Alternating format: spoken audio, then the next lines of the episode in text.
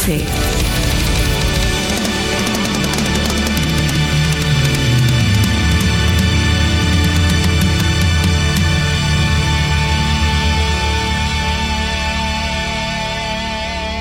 Bem-vindos ao Prog Rock Café. Este é o episódio número 1 um, e aquele em que nós trazemos com as coisas mais afinadas mais um convidado.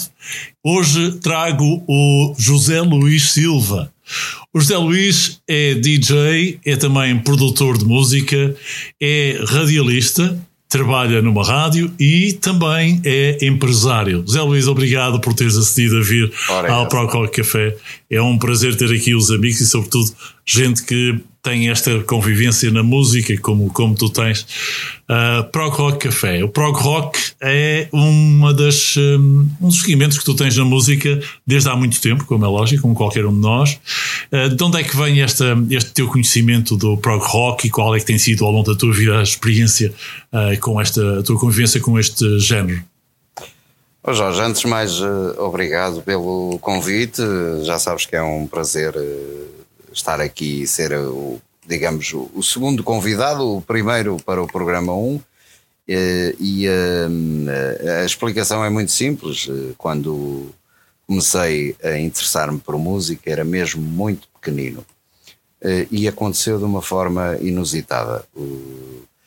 Estávamos numa altura em que o estilo de vida do, da classe média era diferente de hoje. Nós só tínhamos uma televisão em casa. Uh, e uh, entretanto o meu pai na altura lembrou-se de comprar uma, uma aparelhagenzita, pronto, um, aparelho de, de, som que tinha giradiscos, tinha leitor de cassetes, tinha rádio, uh, o que existia na altura. E imediatamente eu apaixonei-me por mexer naquilo.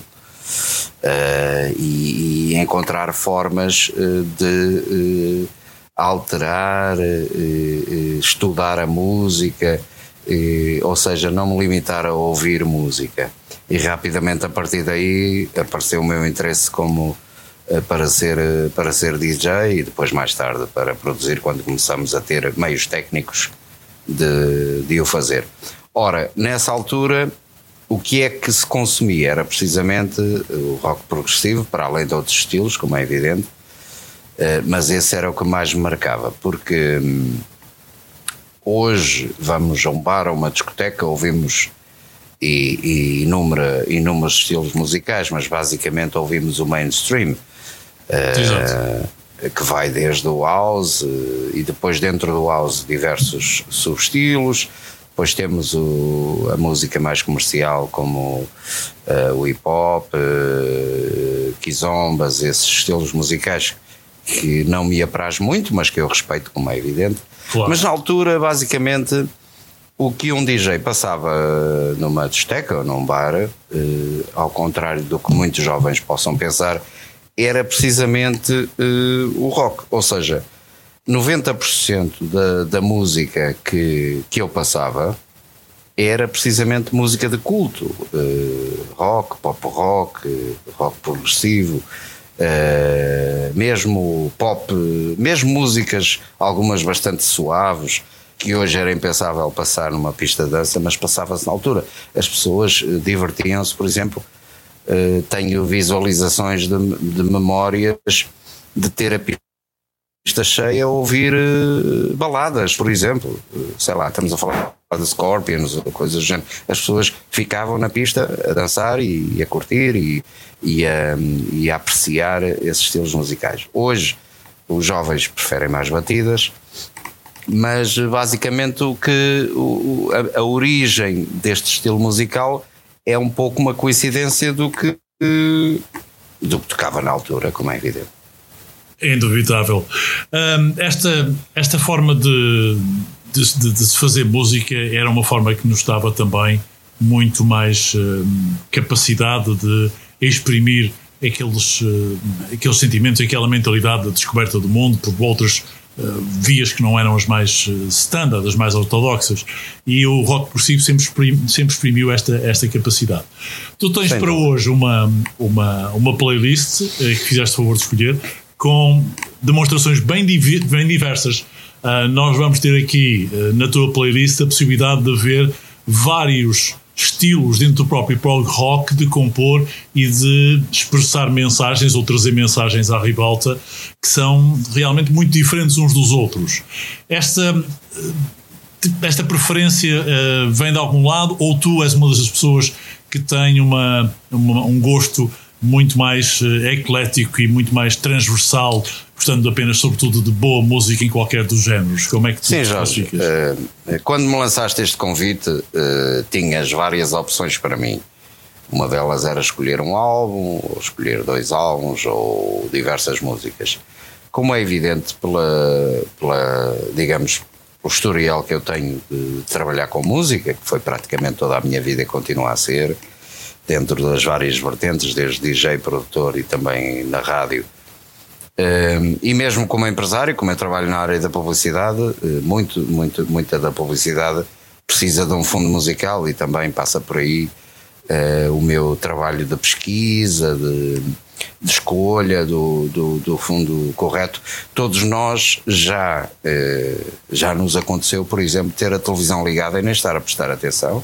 Ainda há pouco tempo aconteceu isso eh, e de repente aparece um anúncio publicitário que, eh, evidentemente, então é que nós prestamos menos atenção, mas a música escolhida muitas vezes chama-me a atenção. Uh, e neste caso aconteceu-me recentemente, não quero passar a publicidade, mas foi o anúncio da Volvo, em que eles escolheram uma música que me chamou a atenção e fez-me pesquisar qual era aquela música, quem a cantava e a partir daí eh, procurar. Quem fez aquele anúncio, obviamente, não escolheu aquela música por acaso. São horas, dias, semanas ou meses de trabalho, de pesquisa e de escolha a música correta eh, mediante o, o, o que se pretende atingir, o público-alvo que se pretende atingir. E então, hum, a música uh, tem essa importância nas nossas vidas. E, uh, como tal, seria extremamente difícil para mim escolher um álbum ou uma música. Mesmo estas músicas que eu escolhi para ti, para o, para o teu podcast, aproveito para dar os parabéns por esta, por esta iniciativa, por esta ideia. És um homem também que tens estado sempre rodeado de, de grandes ideias, grandes projetos, e este é fantástico porque escolheste um estilo que é imortal, não é? É imortal e mesmo nós tendo tido o privilégio de, de nascer nessas épocas e de viver nessas épocas, eh, há muitos jovens, e nós já falamos sobre isso, há muitos jovens que continuam a se interessar por estas bandas de, eh, destas décadas e isso é muito bom. E eu, como tu sabes, também tenho uma política de vida relativamente à música que é eu não tenho um estilo musical. Eu posso ouvir um fado, posso ouvir uma música de heavy metal, posso ouvir um reggae, opa, eh, um bocadinho de tudo, desde que eu considere que me sinto bem a ouvir aquilo e, que, e, e considero que tem eh, que me diz alguma coisa. Pronto. Aliás, uh, relativamente a isto, eu Diz Jorge. Diz, diz, diz, continuei. Pronto, relativamente a isso eu tive que me limitar a cinco músicas. Não foi fácil, mas creio que escolhi bem, eh, porque são de facto estas seis, seis músicas Sim. que me marcaram de diversas formas. Vamos poder também falar ao longo do, do podcast. A primeira, okay. vamos já para a primeira, José Luís. Pink Floyd, Shine on You Crazy Diamonds. Diz-me é, o que é que te levou a escolher uh, esta música dos Pink Floyd, que foi editada num álbum em 1974, Wish You Were Here.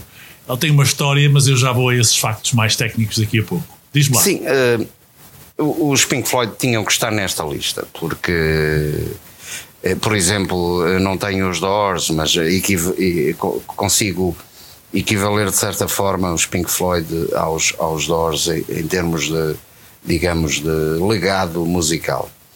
E, e, seria extremamente difícil escolher uma música dos Pink Floyd. Esta música em especial escolhi porque uh, quem tiver a oportunidade de ouvir, e vamos ouvi-la daqui a um bocadinho, uh, eu peço aos ouvintes que a ouçam uh, de forma. enfim, isolem-se um bocadinho, fechem os olhos e ouçam. É uma música que nos transporta de uma forma que não é inqualificável. A letra é fantástica.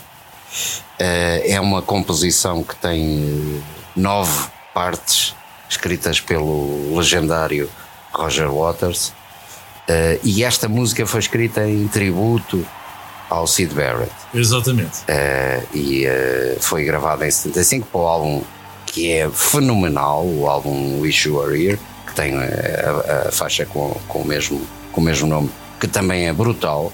Brutal, é uma música que toda a gente sabe cantar, sejam novos, velhos, não interessa.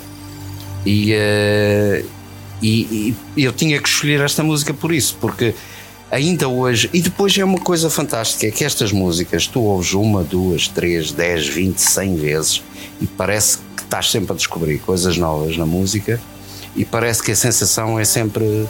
Ou seja, não existe cansaço de, de ouvir estas músicas e, e o Shine on Your Crazy Diamond é de facto uma música que tem, eu diria, atrevia-me a dizer, tem efeitos uh, terapêuticos uh, na nossa mente quando estamos deprimidos ou quando estamos.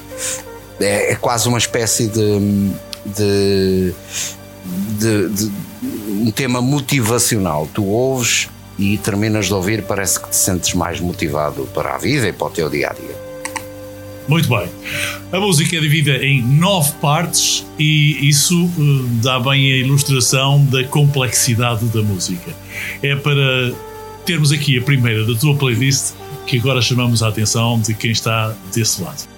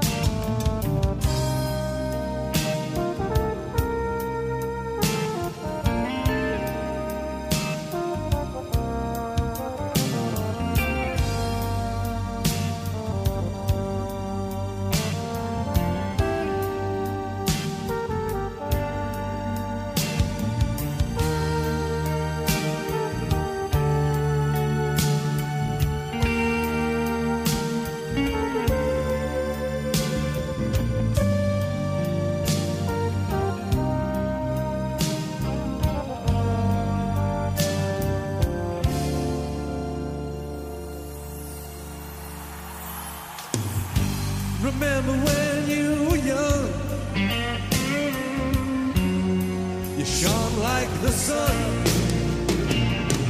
Shine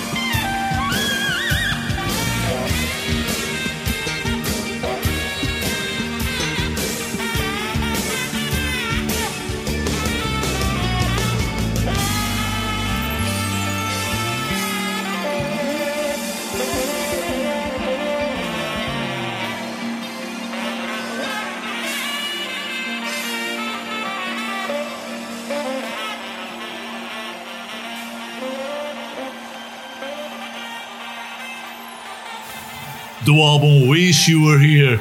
Os Pink Floyd Shine on Your Crazy Diamond. Excelente escolha. É uma entrada de mestres, José Luís.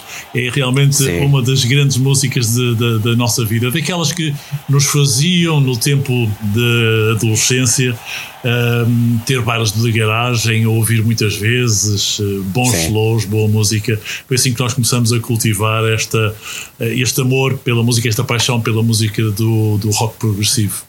Espero que os nossos ouvintes tenham feito aquilo que eu sugeri, ou seja, tenham ouvido esta música com, eh, com paz, com atenção, porque de facto é, é uma viagem no tempo e no espaço e, hum, e é fantástico nós pensarmos que uma obra de arte, a música, quer queiramos, quer não, é, é uma obra de arte e, e há músicas que muitas vezes estamos a ouvir e pensamos assim: como é que isto saiu da cabeça, do, do, do íntimo de uma pessoa? E, e, às vezes até dizemos porque é que eu não tive esta ideia, porque é que... mas uh, é fantástico e este, este é um bom exemplo e acho que foi uma excelente abertura para o podcast. E outra coisa interessante, uh, ainda a propósito de, do facto desta composição ter nove partes, músicas que são feitas por partes, isso fez-se muito, por exemplo, nos Queen. Uh, o Bohemian Rhapsody é um bom exemplo de uma música constituída por diversas partes, aliás, são várias músicas dentro de uma mesma música, mas a história é uma só. E uh, hoje não se fazem músicas assim, ou seja, a música começa, é quase uma fórmula matemática: tem um início, tem um, uma introdução, tem um refrão, depois tem outra parte, tem outra vez o refrão e depois tem o fade out. Uh, e espero que, que não fiquemos por esta fórmula e que se possa reinventar a música Uh, uh, no futuro. Talvez a pandemia, de certa forma, possa ajudar a isso, porque eu sei e conheço muitos, muitos músicos, alguns de, de renome e que têm estado a trabalhar de forma mais isolada e têm conseguido criar coisas novas que em breve vamos, vamos de certeza ver na, na, na rua. Mas a propósito da do, uh, portanto, da extensão destas músicas. É uma coisa curiosa, porque a primeira vez que eu produzi uma música uh, e que foi editada em CD, a editora contactou-me e disse assim: Olha, nós gostamos da sua música, mas você vai ter que reduzir esta música para 3 minutos e qualquer coisa. E a música tinha. A formatação das, das editoras. Exatamente, exatamente. Neste tempo, como tu sabes, e qualquer pessoa que ouça um álbum uh, destas décadas e, e, principalmente deste estilo, facilmente vão encontrar músicas com 10, 12, 15, 20 minutos e mais. Uh, porque uh, havia um culto, um culto das músicas como canção, com durações longas e que contavam uma espécie de uma história não era tipo, vamos ouvir esta música e são três minutos e está despachado e vamos para a próxima. Era uma história. Hoje há limitações, como esse exemplo que eu dei, impostas pelas editoras. Um, as próprias capas dos discos, não sei se te recordas, uh, Claro, era a partir daí que nós identificávamos claro, eh, claro. exatamente era eram a partir histórias, daí. Elas eram, eram histórias. histórias. Uh, havia discos que se compravam pela capa, uh, a velha história do julgar um disco, um livro pela capa. Na altura havia um bocadinho julgar Exatamente. o disco pela capa. E, e podemos encontrar histórias fantásticas relativamente a capas de discos Uh, e uh, eu podia ficar aqui dois ou três dias a falar sobre isso, mas o que eu quero dizer é que as músicas eram obras de arte, eram cultos, eram normalmente longas, principalmente dentro do prog rock, eram longas, contavam uma história e, uh, e as capas do disco tinham sempre algo a ver com o que estava lá dentro, que era o disco, e, um, e também contavam uma história que depois tinha a ver. Muitas vezes, o que é que eu quero dizer? Tu olhavas para a capa e não percebias, mas depois de ouvir o disco, percebias a ideia daquela capa. E eu estava sempre em sintonia. Sempre. Exatamente. Sem dúvida, sem dúvida. José Luís, proponho já passar à próxima. Estamos Sim. com uh, o, o Prococ Café e um ambiente propício para continuar a ouvir uh, umas, algumas das melhores músicas de sempre, uh, pelo menos na seleção do Zé Luís. A próxima, eu só vou falar dela como introdução, muito rapidamente. É uma música que se chegou uh, a comentar antes do lançamento do álbum e que teria apenas duas faixas, ou seja, o lado 1 e o lado 2, mas a ideia foi abandonada. Primeiro, era assim que, que o seu digamos, porta-voz da banda que gravou a próxima música apresentava. Ela foi apresentada durante uma turnê uh, e depois de tocar as músicas dos dois primeiros álbuns, uh, foi anunciada como a hora da música com o nome, ou que deu o nome ao álbum Misplaced Childhood. Exatamente. É. Para quem está mais por dentro disto, estamos a falar dos Marillion, a banda que tocou o álbum inteiro em sequência, logo na apresentação deste álbum, e um, já agora fica a saber que esta música uh, aliás, o melhor, o álbum, Misplaced Childhood, tem uh, as músicas todas numa referência autobiográfica. Por exemplo, a faixa 12, o famoso Kaylee, uh, referencia uma ex-namorada do Exatamente. Fish. É isso. Uh, e depois também há ali uma parte em que ele diz na faixa 5 I was born with the heart of Lothian, que é uma referência a uma zona tradicional da Escócia que se chama Lothian. Portanto, há aqui no Misplaced Childhood uma revolução em termos de rock progressivo, mas sempre com referência às vivências biográficas da banda Meridian. É dela que vamos ouvir a próxima e já falo contigo, Zé Luís, para nos explicares os teus sentimentos e as emoções deste, okay. deste trabalho. Prog Rock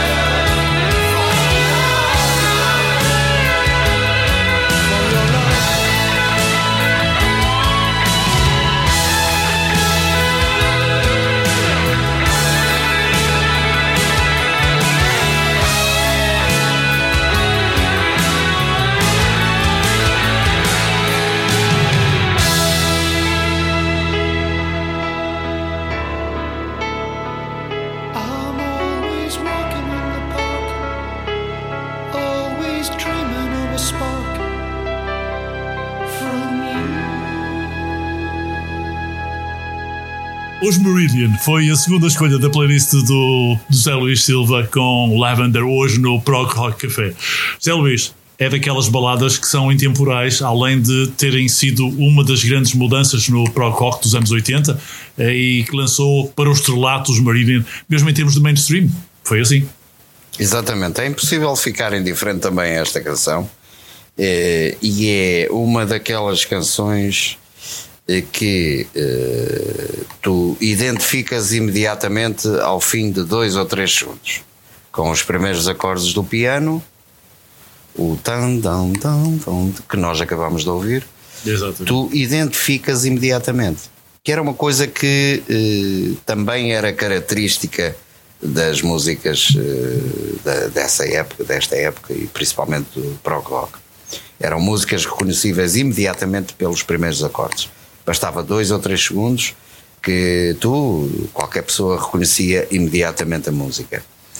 Depois, o, este início do piano, e eu pessoalmente aqui sou um bocado insuspeito, porque gosto imenso do. Há dois instrumentos que eu considero eh, que mexem comigo em qualquer música. Um é precisamente o piano e outro é o violino. São dois instrumentos que eu acho que conseguem mudar eh, ou mexer connosco de uma forma eh, eh, bastante intensa. E eles usaram bastante isso. E, e depois este álbum tem essa característica, essa importância, como tu falaste bem, de serem músicas que tinham a ver com situações pessoais deles. Eles são britânicos, aliás, o rock, eh, o- as primeiras bandas de sucesso de rock nasceram precisamente na, na Grã-Bretanha, no Reino Unido, e depois começamos a ter bandas de rock um pouco por todo o mundo, mas eu atreveria-me a dizer que o rock original foi aí que nasceu. Este foi o segundo single do álbum, é curioso Exatamente. mas eh, não foi a primeira escolha deles, digamos assim, o Lavender. Mas eh, ainda hoje é a canção de maior sucesso do álbum, eh, porque conseguiu esse feito. Muitas vezes eles, eles gravavam os álbuns e depois escolhiam as músicas para lançamento do, do single e nem sempre eh, era aquilo que, que depois acabava por ter mais sucesso. Eh, e foi a minha segunda escolha e espero que os nossos ouvintes tenham gostado. Ainda temos mais pela frente. Exatamente. E que grande seleção temos aqui. Bom, os Meridian, pelo imortal Fish nos vocais, que depois importou mais tarde por uma, uma carreira a solo e dissociada dos Meridian. Ah, e ainda uh, o Steve Roderick, que tocava os, uh, as guitarras, o Mark Kelly, na, no- que era o teclista, no baixo Pete uh, Chihuahuas e no, na percussão Ian Mosley. A próxima é mais uma daquelas baladas que nos uh, fazem sonhar, mas que nos levam a uma conquista única, a conquista do espaço da imaginação.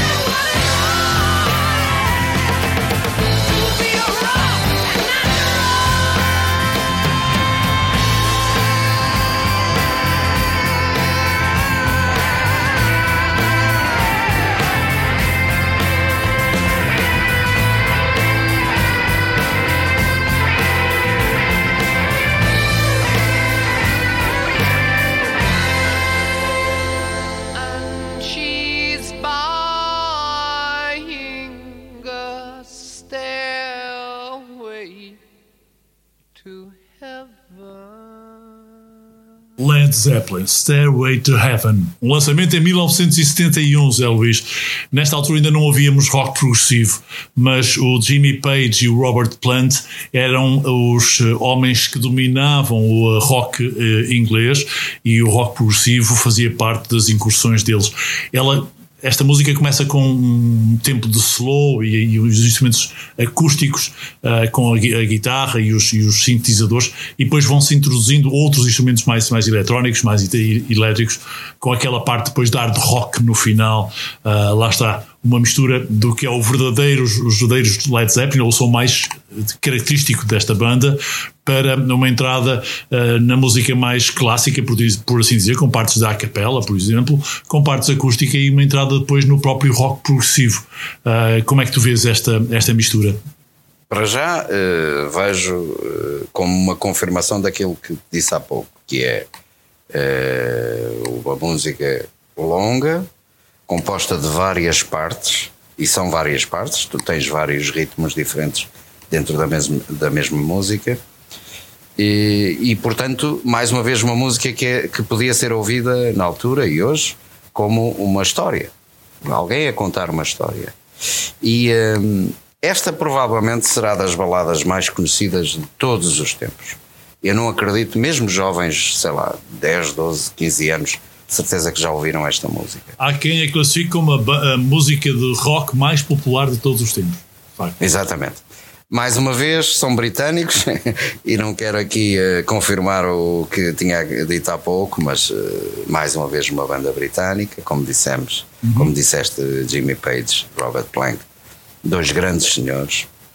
Este foi o, o quarto álbum da, da banda.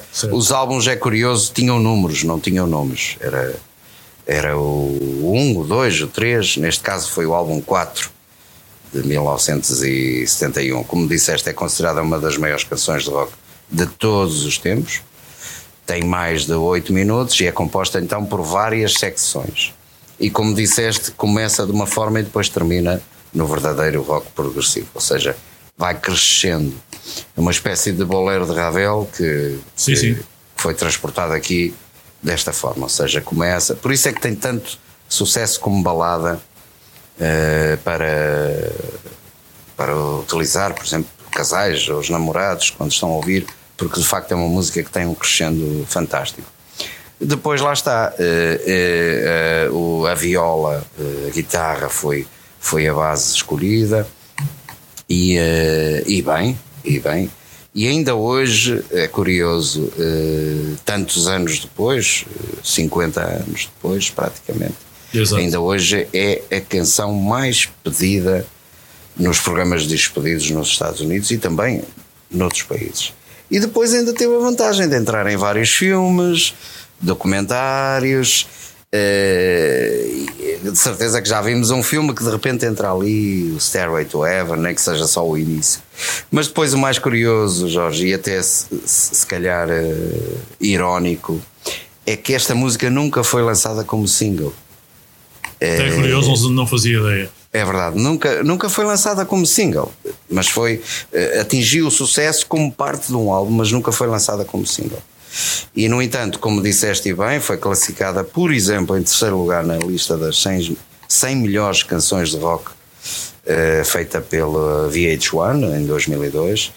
Uh, e também está nas 500 melhores canções de todos os tempos, de todos os tempos, pela revista Rolling Stone. Portanto, estamos a falar de uma classificação que dá inveja a qualquer, a qualquer, qualquer banda, qualquer música. Espero que tenham gostado e as próximas de certeza que também vão gostar.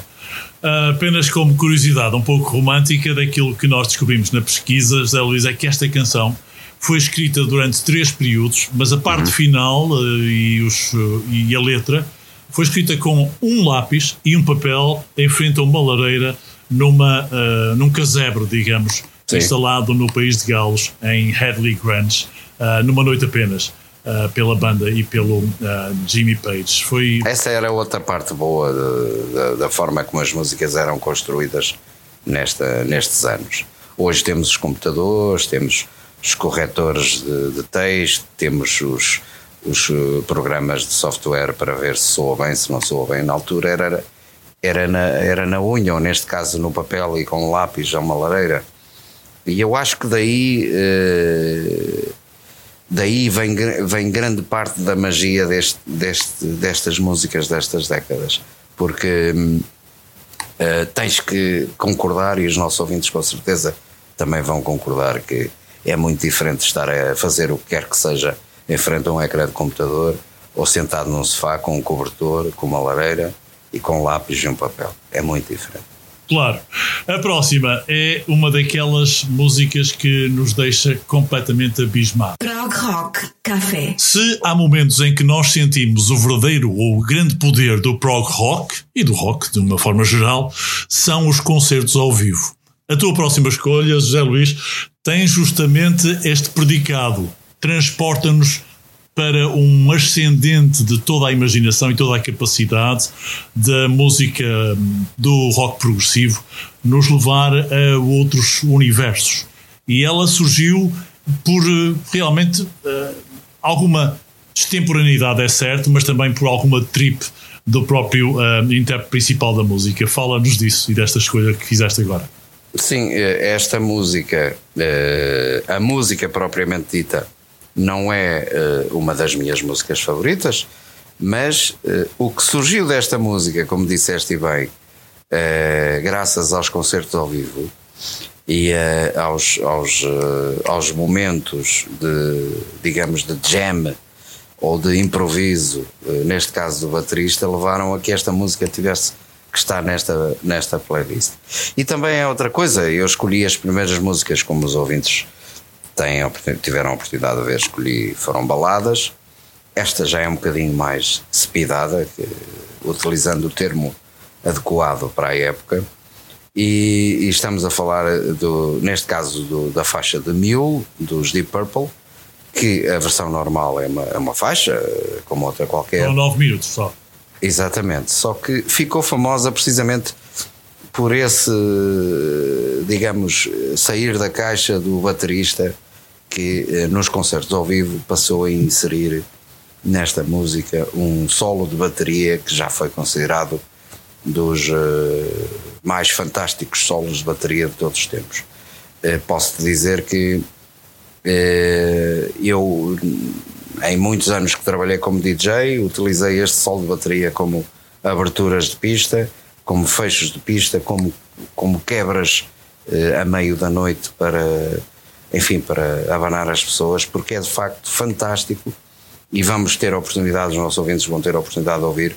E peço que se concentrem então na parte do solo de bateria, que é mesmo, mesmo, mesmo brutal.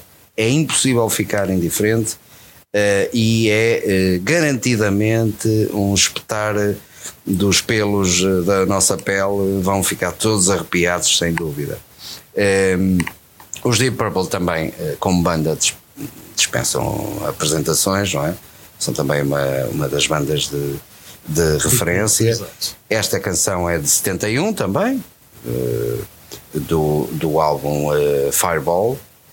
E a música ficou mesmo famosa, famosa por isso, pela performance ao vivo que o Iron Pace uh, passava-se, literalmente. Eu acho que é este o termo pegava naquela bateria, fazia o que queria daquilo e, e, as pessoas, como deves, estamos a falar dos anos 70, era, era se fosse um pavilhão ou se fosse um estádio, ficava tudo ao roubo completamente. Here's one which is based around something which that Leon does on the drums and it's it's about Lucifer and his friends and it's called The Mule, this one, The Mule. Here we go.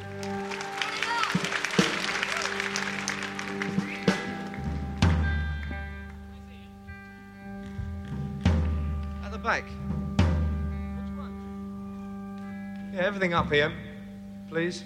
And a bit more monitor if you got it. Ah! Yeah, can you have everything louder than everything else? Right.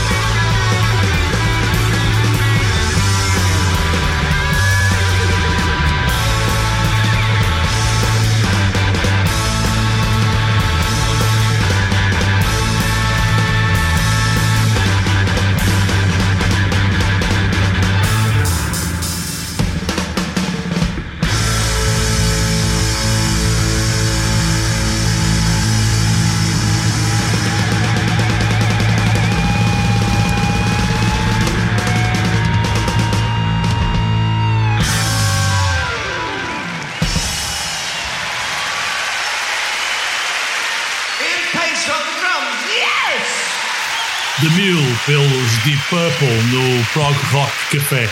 É uma música que eles tocavam numa versão de solo de, de percussão absolutamente incrível durante as turnés de 71, 72, 73. Foi gravada e mais, digamos, mais consolidada no álbum Made in Japan em agosto de 1972 e Ian Page nos, eh, nos, uh, na percussão Yes do melhor. Um, a música começa com aquele riff de guitarra que é repetido também no, na parte final da canção um, e ela nunca foi tocada ao vivo, curiosamente, depois de 1973, até 1973. Uh, melhor, até 1976, uh, para corrigir. O um, Richie Blackmore uh, tocava muitas vezes o riff de guitarra em, algumas, em alguns excertos dos, da, da turnê, mas esta versão é realmente o mais memorável solo de, de bateria que nós conhecemos desde há muito tempo do rock progressivo, São Luís. Que grande Sim, escolha. eu- Que grande escolha. Exatamente, obrigado. E eu, eh, por acaso, eh, conheci esta música por intermédio do- de um amigo, e isso acontecia muito também nessa altura, e, e gostava também de falar um bocadinho sobre isso, porque assim, nós hoje vamos à net, não é? E Vamos a sites de música, vamos a, a tops ou YouTube e começamos a visualizar e ouvir músicas e a escolher.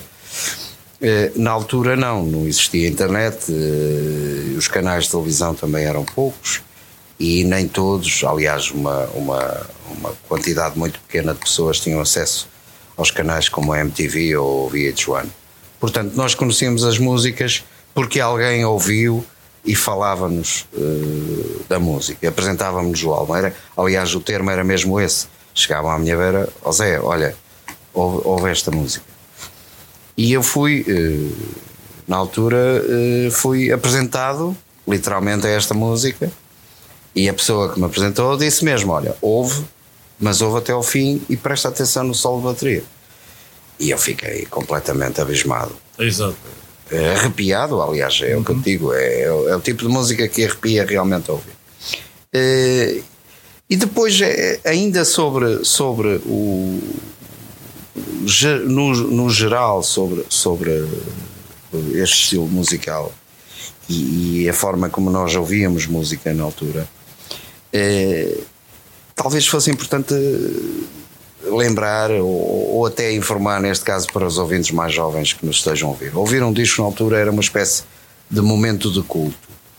Eh, eu lembro-me que eu, eu, se comprasse um disco, principalmente um álbum, eu ia todo contente para casa, ia extremamente entusiasmado, eh, ansioso por chegar a casa, não é?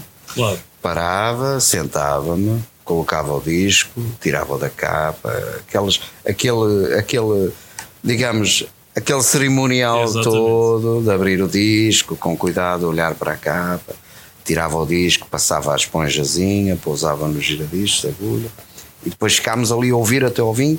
Como hoje nos sentamos, por exemplo, para ver um filme, uma série na televisão, na altura fazíamos o mesmo para, para um um disco.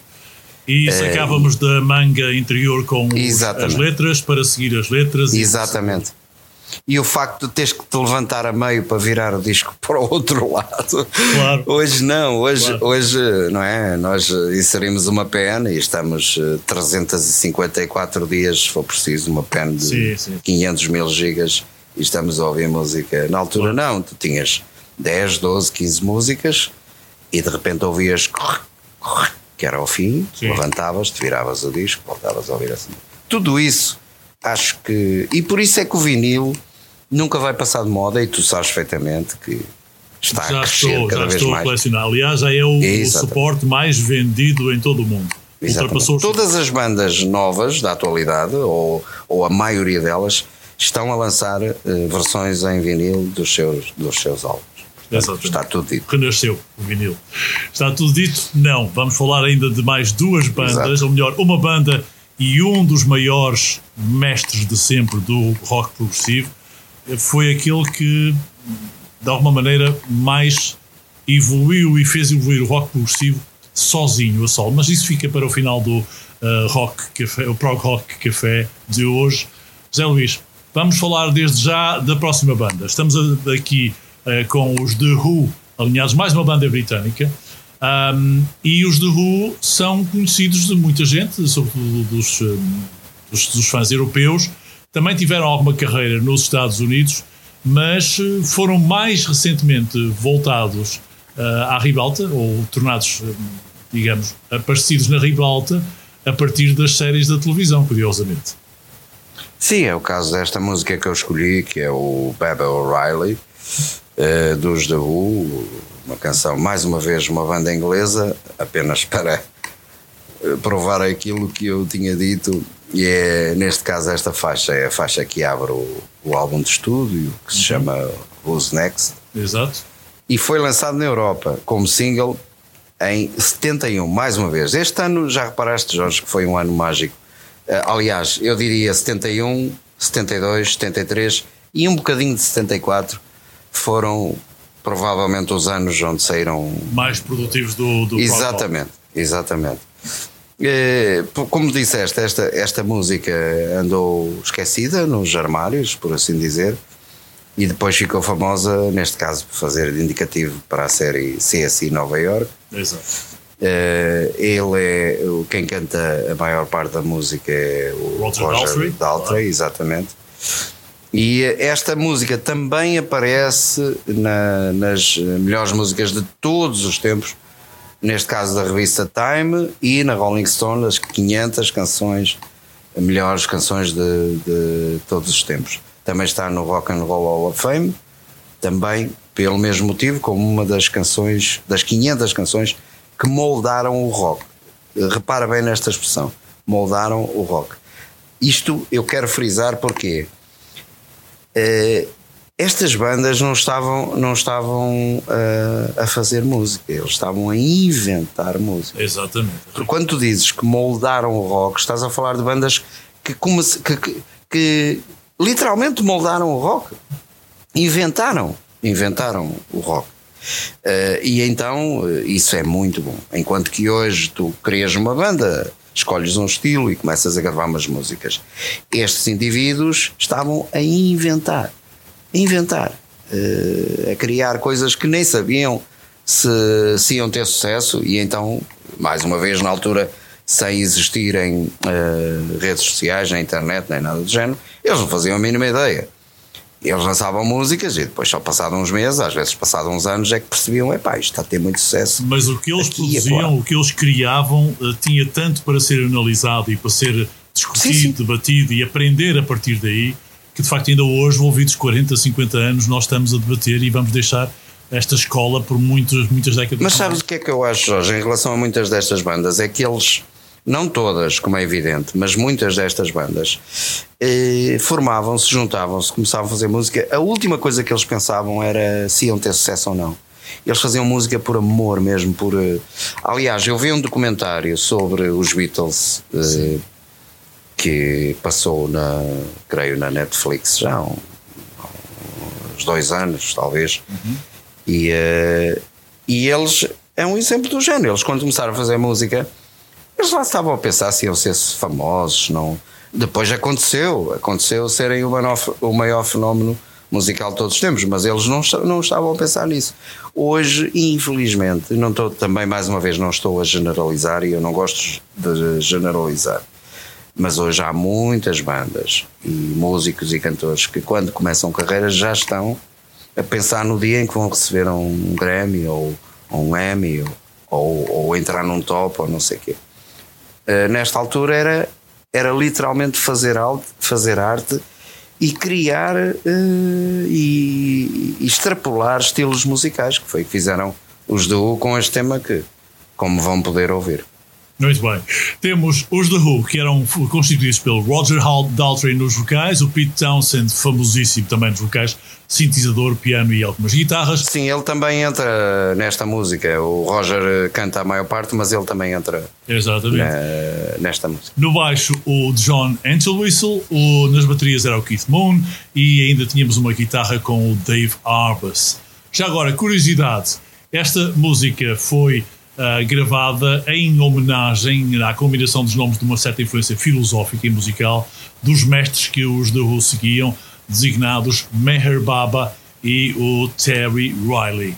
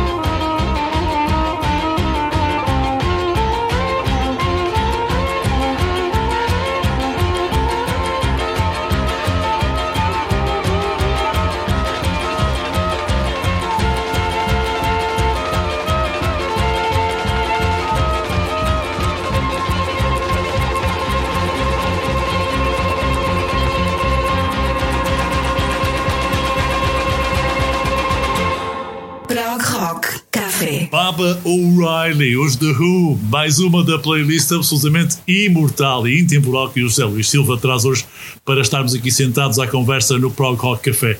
José Luís, é fantástica, sem dúvida. Os The Who têm uma obra sensacional, vale a pena redescobrir. Aconselho qualquer um dos primeiros álbuns dos The Who, mas depois, mesmo na fase mais comercial e menos clara do rock progressivo, são, são uma banda com muito a trazer a nível dos, dos- do- das letras.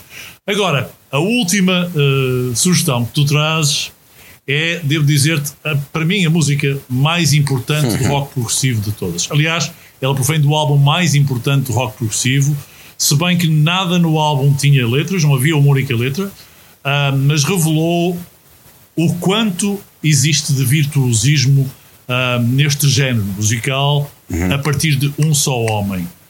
Mike Oldfield é para mim o mago número um do rock progressivo, devo dizer-te. Já te disse também a ti, o meu toque de telemóvel é esta música, Sim. já há muitos anos. Mas é bom que os nossos ouvintes eh, percebam que eu não fazia a mínima ideia disso. Não, não. Ou seja, eu descobri, eu descobri isso depois de te enviar eh, o, eh, a lista de músicas para Exato, fazeres a, pré-produção do programa.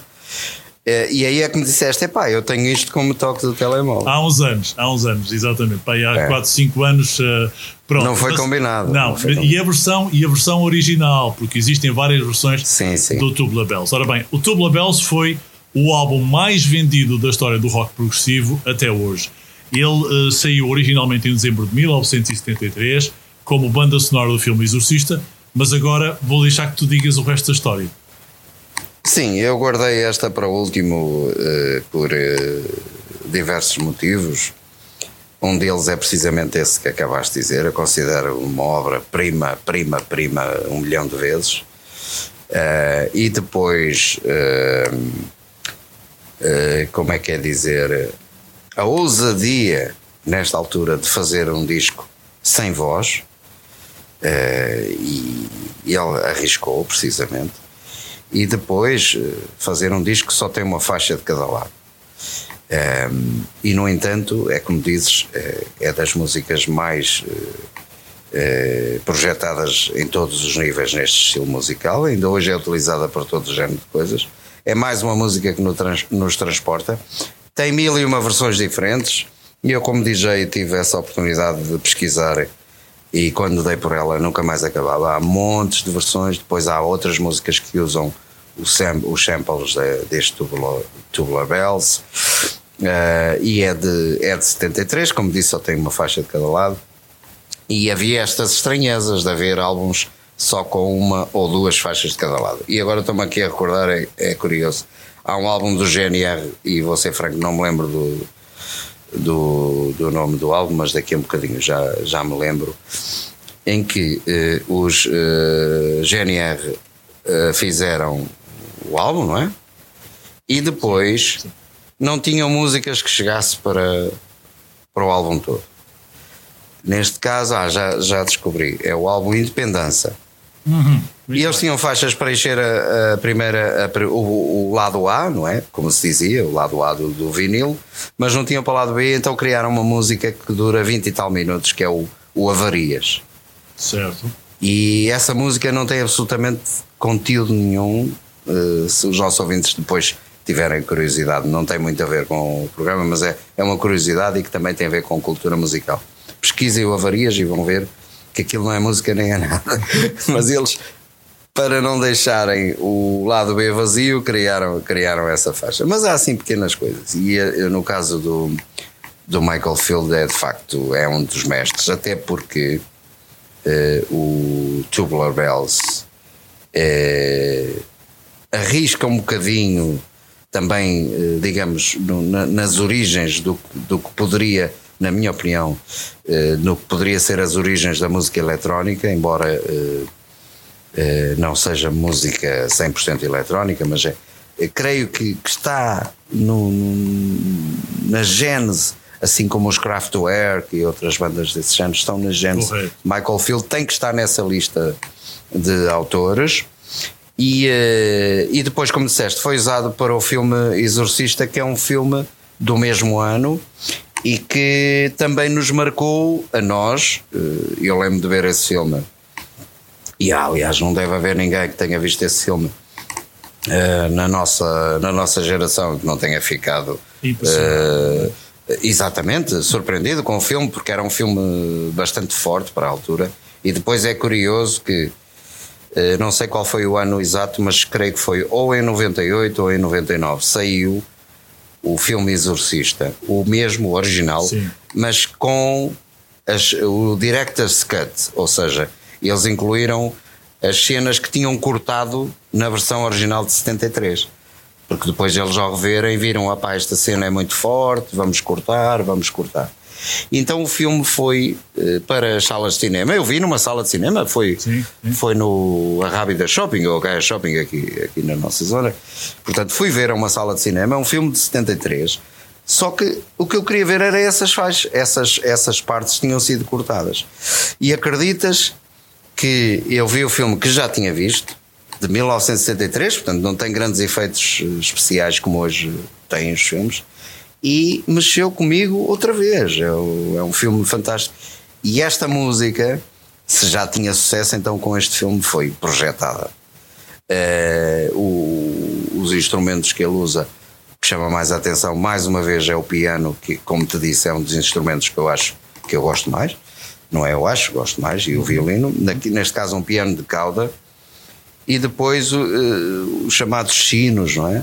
São os tubular bells, os, os Bells, os chamados Tubular Bells, que eh, quem não conhece esta música vai poder ouvir a seguir e dá aquele efeito quase ma- majestoso, majest- majestoso, exatamente, percebes? Eh, Sim, sim. eh, que nos leva, nos transporta para outras versões. Depois é curioso que o Michael Field tinha um- uma veia eh, quase humorística, eh, porque ele, eh, numa, numa entrevista, disse que não teríamos esta música sem drogas. Sim. Estamos a falar, temos que, que nos situar na, na época que era, e, e, eh, e ele disse isso e disse também que se considerava o padrinho da música dos filmes de terror. eh, provavelmente por estar eh, associado eh, a este, O a este clássico filme. dos clássicos em terror foi, foi lo- levou Exatamente. logo com esta, com esta banda sonora absolutamente incrível. Ainda hoje, eh, Michael Field é considerado também, eh, por mim, eh, como te disse, considero um, um dos que está na raiz da música eletrónica atual, mas ele também é considerado por muitos como o pai do estilo chill out Certo. e ambiental. Exatamente. estilo que ainda hoje tem muito, muita procura e muito sucesso. E se tu ouvis esta música, os nossos ouvintes vão ouvir já a seguir. E, eh, e vão perceber que é uma música que encaixa em qualquer lado. Uma das, Podem ouvir. uma das. eh, Ainda bem que trouxeste isto. O, o álbum Tubular Bells vai ser um dos álbuns que vai ser um destaque de passagem integral Uhum. numa das sessões que nós passemos aqui no Pro Rock Café. Ah, sim? É, será assim. Até porque há muito, Fico a para, aguardar, há então. muito para nós eh, analisarmos na, na construção desse. de- na construção, não, na, na produção desse álbum. O Michael Field gravou todos os instrumentos, eh, ele teve que mandar alugar os instrumentos para o estúdio, o estúdio eh, da Virgin. Foi o primeiro grande trabalho do, do grupo da Virgin, que hoje já manda, eh, inclusive, eh, naves para o espaço, mas foi o primeiro grande projeto da Virgin, imagino. Na altura vendeu qualquer coisa como 2,7 milhões de cópias no Reino Unido e no mundo inteiro até hoje calcula-se cerca de 15 milhões de cópias. Mas não ficou por aqui. Depois o Michael Field conseguiu evoluir ainda mais este trabalho, que já por si era bastante complexo, e em 75 lançou The Orchestral Tubular Bells. Depois gravou uma sequela, uh, Tubular Bells 2 em 92, o Tubular Bells 3 em 98, o Millennial Bell em 1999 e o 30 aniversário da, da- do lançamento do Tubular Bells uh, saiu novamente recomemorado em 2003 com o Tubular Bells 2003.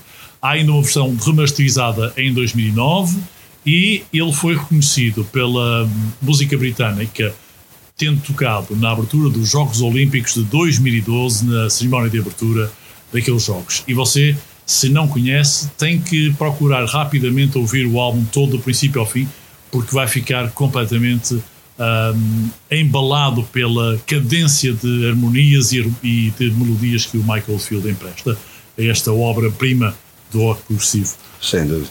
Zé Luís, muito obrigado pela tua ah, participação, pela tua uh, experiência do, do prog rock e sobretudo o bom gosto que, que aqui deixaste neste episódio número 1 um do Prog Rock Café.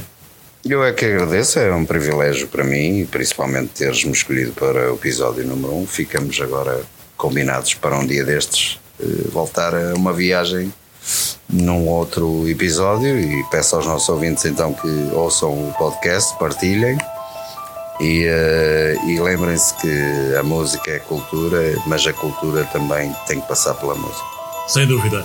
Prog Rock Café está disponível nas plataformas de streaming de música uh, mais importantes do mundo inteiro. Podem procurar Prog Rock Café no Spotify, no iTunes ou noutras plataformas. Até à próxima semana. Fiquem bem com muito Prog Rock.